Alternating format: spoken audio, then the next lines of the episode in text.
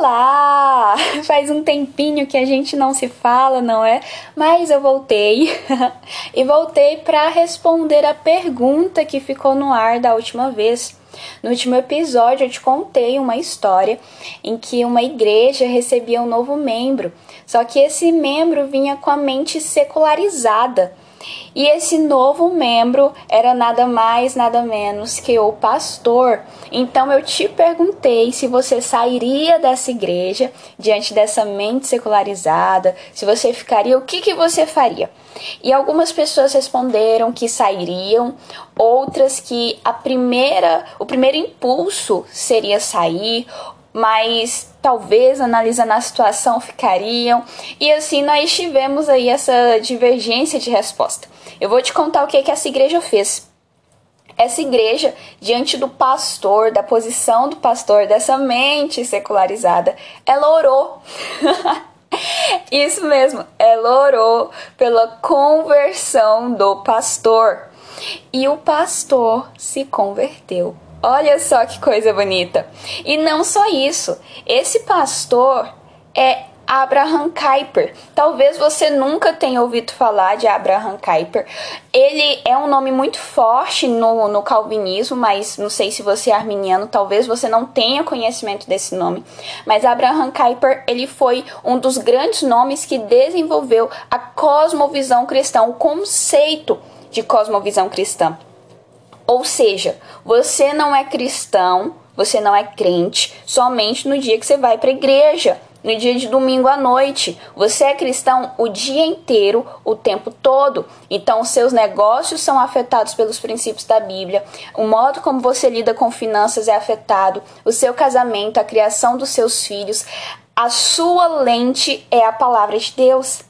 E olha só o resultado da oração dessa igreja. Além de Abraham Kuyper desenvolver esse conceito de cosmovisão, ele era conhecido também pelos seus adversários como um oponente de dez cabeças e centenas de mãos, porque ele produziu muita coisa. Ele se tornou um estudioso da palavra, ele se tornou, inclusive, primeiro-ministro da Holanda entre 1901 e 1905 e fundou a Universidade Livre de Amsterdã. Pensa bem, o efeito que essa oração da igreja teve num país inteiro. Você consegue imaginar que quando aquela igreja orou pelo pastor, ela não afetou só a vida da igreja e do pastor, mas ela afetou um país inteiro. E hoje, 100 anos depois, eu posso dizer que afetou as nações, porque o conceito desenvolvido por Abraham Kuyper de cosmovisão nos afeta hoje. É um conceito maravilhoso, é um conceito lindo que nos faz colocar a lente do evangelho sobre os nossos olhos. O que, que eu quero dizer com tudo isso? Talvez você fosse sair, talvez você fosse ficar, não sei, mas a sua oração é importante para Deus e a sua oração pode alcançar lugares que você nem imagina. Tiago diz, e o próximo episódio eu vou falar sobre isso, que a oração de um justo pode muito em seus efeitos. Não despreze a oração, não despreze essas orações que você faz durante o dia, o grupo de intercessão da sua igreja, o seu momento de oração com Deus, não despreze. Sabe? É uma equação. Você lembra da oração do Pai Nosso? Seja feita a tua vontade na terra, assim como ela é feita no céu. É a vontade de Deus no céu, mas a vontade de Deus na terra, igual o governo de Deus.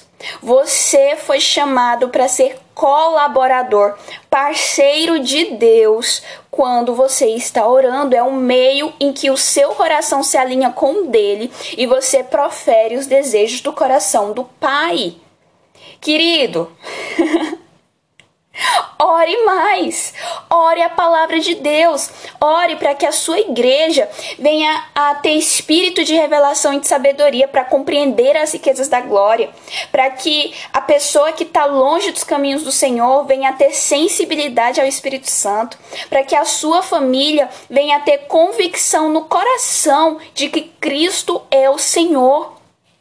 Ore para que o, o Espírito Santo habite em nós, para que Cristo habite em nosso coração pela fé, para que a gente possa compreender com a largura, o comprimento, a profundidade, a, a altura desse amor de Deus que excede todo conhecimento. Ore a palavra de Deus, ore porque a sua oração é importante. Olha, eu vou pegar aqui a minha Bíblia em Apocalipse 5:8, nós temos algo extraordinário, uma passagem linda que fala sobre harpas e taças. Você está até ouvindo, né, o farfalhar da, das folhas. No versículo 8 diz o seguinte, Apocalipse 5:8: e havendo tomado o livro, os quatro animais e os vinte e quatro anciãos prostraram-se diante do cordeiro, tendo cada um deles harpas e vasos de ouro cheios de incenso, que são as orações dos santos. E em Apocalipse 8:4 nós temos: e a fumaça do incenso que vinha com as orações dos santos subia da mão do anjo até diante de Deus. E o anjo tomou um incensário e o encheu com o fogo do altar e lançou da terra e ouvi vozes e trovões e relâmpagos e um terremoto. Você está entendendo o que está acontecendo aqui, querido? Você está entendendo o que, que Apocalipse está nos falando? Apocalipse está nos dizendo que há taças com nossas orações e que essas orações são derramadas sobre a terra. A tua oração por mais simples que seja, alinhada com a vontade de Deus, ela vai sim produzir um efeito, ela vai reverberar. Talvez não seja na tua geração, mas vai ser na próxima, mas ela sim está diante de Deus. Compreenda o poder da sua oração, compreenda o poder da oração do justo. Para terminar, eu vou ler aqui um trecho para você, para que você entenda de verdade como que é importante a igreja estar em oração e como que é importante o seu coração estar alinhado com o coração de Deus. É um trecho do livro O Intercessor, que fala sobre o avivamento no país de Gales, e nós temos aqui um recorte de como que o irmão Howells que foi um dos nomes do avivamento do país de Gales, se comportou durante a Segunda Guerra Mundial. Ele criou um instituto e nesse instituto as pessoas oravam muito.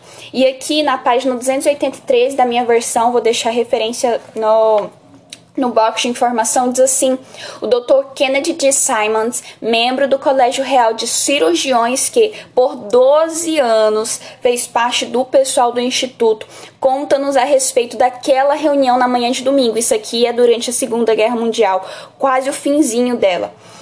Abre aspas.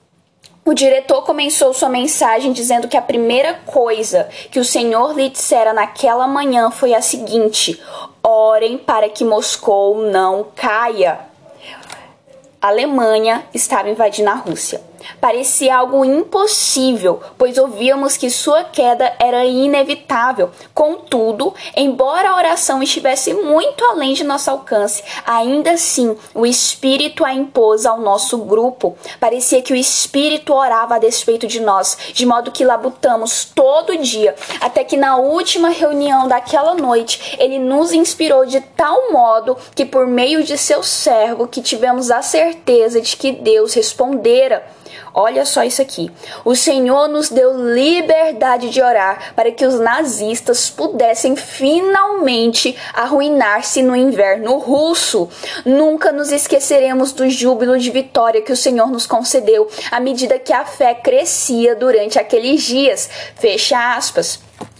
Aí, um, uns parágrafos depois, o livro diz assim: Todos sabemos como a história terminou. Moscou jamais caiu e Goering, mais tarde, ao relatar seus azares daquele inverno, declarou que 3 milhões da elite do exército nazista pereceram na neve. Você tá vendo o que, que aconteceu aqui?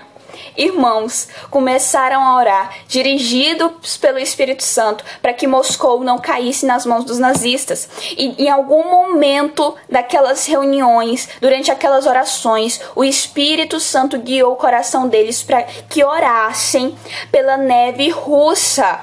E todos nós sabemos, nós que estudamos história na escola mesmo, sabemos que a Alemanha não conseguiu ganhar o território russo por conta do inverno.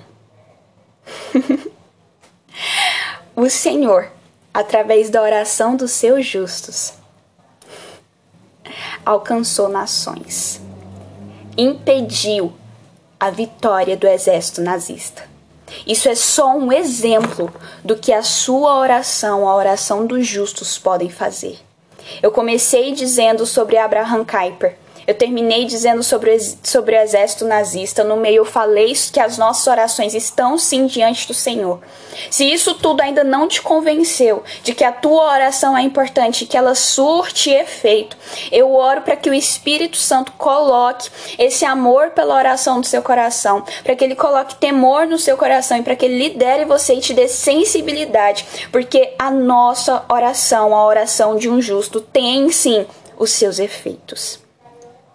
Bem, é isso. Essa é a resposta da igreja que orou pelo seu pastor, que acabou atingindo um país inteiro. E é o que eu quero que você acredite, porque é o que a palavra nos diz. A nossa oração é poderosa. Foi um instrumento, um meio que o Senhor nos deu. Não despreze a oração, não despreze o seu tempo com Deus, ainda que pareça que nada esteja acontecendo. Tudo está acontecendo diante do Senhor. No próximo episódio eu vou falar sobre uma oração eficaz, uma oração fervorosa, porque às vezes a gente ora e a oração não é respondida. Por quê? Vai ficar para o próximo Fala Lari.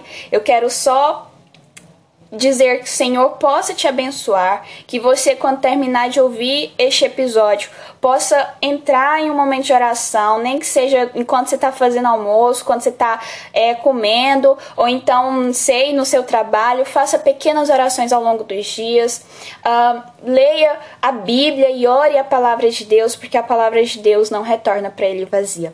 Amém, igreja? Senhor Jesus te abençoe e até o próximo Fala, Lari, que se Deus quiser não vai demorar tanto quanto esse. Tchau!